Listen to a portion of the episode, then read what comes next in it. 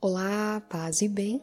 Hoje eu gostaria de falar um pouquinho com você sobre mais um ponto dentro desse assunto que estamos trabalhando, que são as bases da vida interior. Aqui eu estou dando só uma lasquinha da ponta do iceberg, oferecendo algumas ferramentas e algumas reflexões que podem te ajudar a ver a vida interior, que não é composta somente da vida de oração, com outros olhos. E isso, de certa forma, através da mudança da sua percepção, mudar toda a realidade da sua vida como um todo, todas as áreas da sua vida, porque tudo gira em torno e sai da vida interior. Uma pessoa sem uma vida interior realmente acaba tendo dificuldades de colocar qualquer outra área da sua vida num movimento realmente eficaz e realmente edificante. Pode até ter progressos, mas são progressos que não têm de fato sentido na vida tanto que hoje nós vemos um número grande de pessoas que se perderam, é, mesmo tendo grandes cargos, mesmo tendo muita visibilidade no que fazem. Isso tem relação com a vida interior. Eu gosto de comparar a vida interior com aqueles pintores, artistas que muitas vezes não recebem a devida satisfação no seu trabalho pela abertura das pessoas em receber o que fazem mas mesmo assim continuam fazendo as suas obras e se desenvolvendo porque sabem que aquilo tem relação com o seu interior, aquilo é um transbordamento do que eles têm interiormente, é um talento. Isso é ter vida interior, mesmo que as pessoas à sua volta é, acreditem em outras coisas, alguém que tem uma vida interior realmente arraigada consegue seguir dentro dos princípios e dos valores que acredita, independente de receber ou não uma confirmação exterior ou até mesmo das suas próprias emoções e satisfações. Dentro dessa série de ferramentas que estamos apresentando aqui, o diário espiritual é uma delas. Acontece que a maioria de nós tem uma visão um pouco infantil do diário porque correlaciona com aquela realidade do diário, do primeiro diário, em que a gente escreve coisas que aconteceram no dia, como uma espécie de relato pessoal do que acontece no cotidiano. Isso também é uma forma de diário, no entanto, o que eu quero apresentar aqui para você é uma forma de usar o diário como de fato uma ferramenta de autoconhecimento. E para isso, é preciso tomar cuidado com algumas coisas. Não só falar sobre o que acontece se torna um tanto irrelevante, mas também falar sobre como você se posiciona nas situações, quais foram as reações, quais foram as dificuldades, quais foram as expectativas não atendidas, quais foram os propósitos não aplicados, não executados, Todo esse conteúdo deve ser expresso na escrita do diário. E por fim, dois fatores importantes. O primeiro é que ao escrever o diário, não se deve escrever com a intenção de que alguém vai ler algum dia, porque a escrita se torna falsa com isso. Ou então para mostrar que para si mesmo que é uma pessoa elevada, tem que se escrever o diário com sinceridade, olhando mesmo todas as mazelas e dificuldades, escrevendo de fato as mazelas e dificuldades e também as coisas alcançadas, as características boas que são desenvolvidas a cada etapa da vida. Também é importante que se releia o que foi escrito.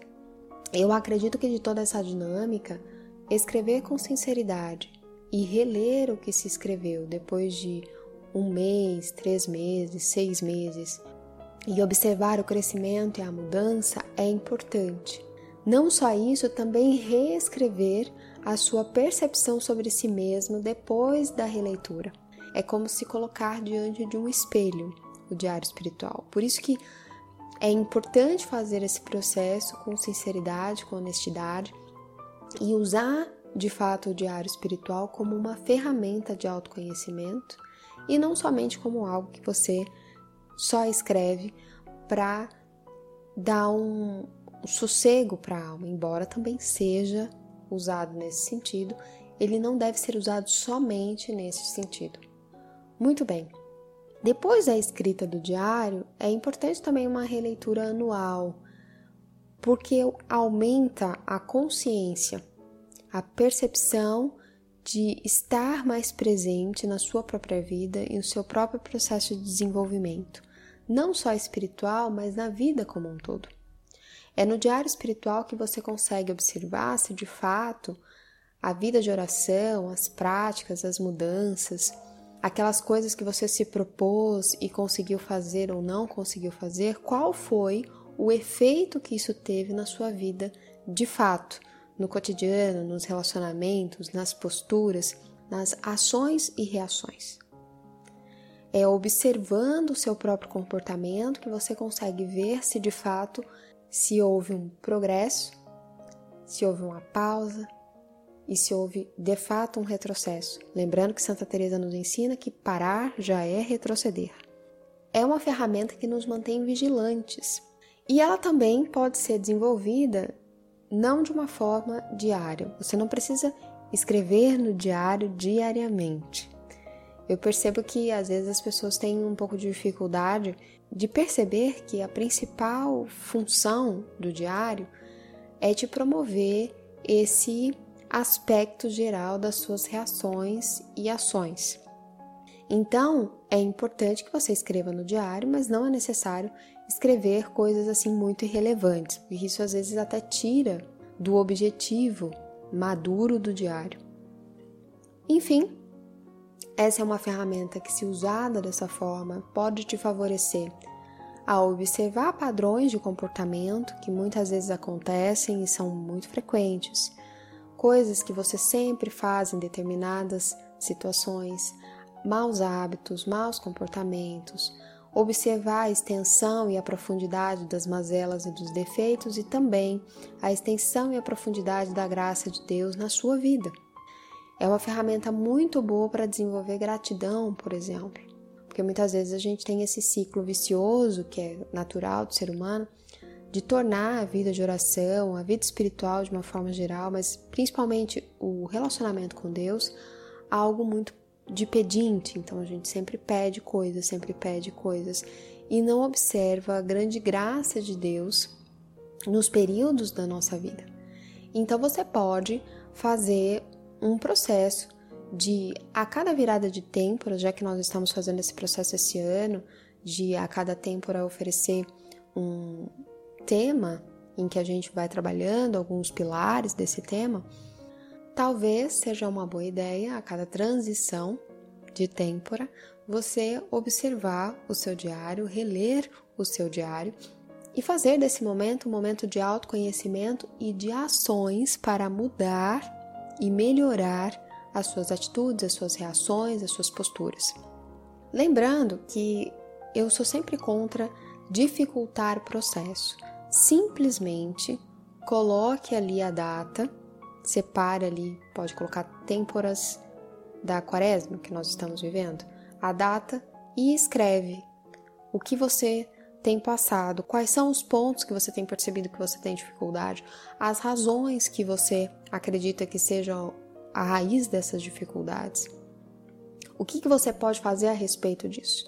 A própria abordagem que fazemos no plano espiritual, de que falei no primeiro podcast, te favorece a fazer um diário espiritual adequado, porque ele tem toda a observação sobre determinado tema, algumas propostas, e no diário você vai fazer justamente o relato da jornada, um diário de bordo, um diário da jornada.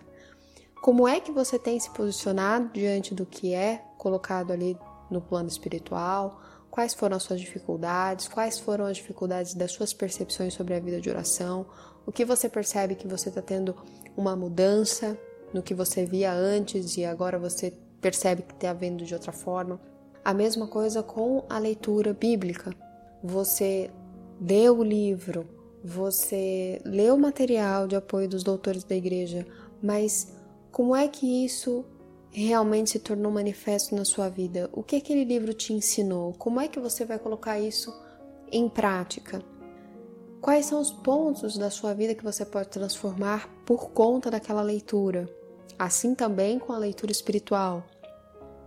É isso, o diário é um diário de bordo, é um diário da jornada, é um diário das ações, das reações, do que você conseguiu mudar, daquilo que é a sua dificuldade e quais são as propostas que você mesmo coloca para si para superar aquilo. Muito bem, eu espero que você possa é, rever talvez o uso do diário, caso você já tenha esse hábito, ou então iniciar o uso do diário, caso você não tenha esse hábito. Paz e bem, até a próxima. Tchau, tchau.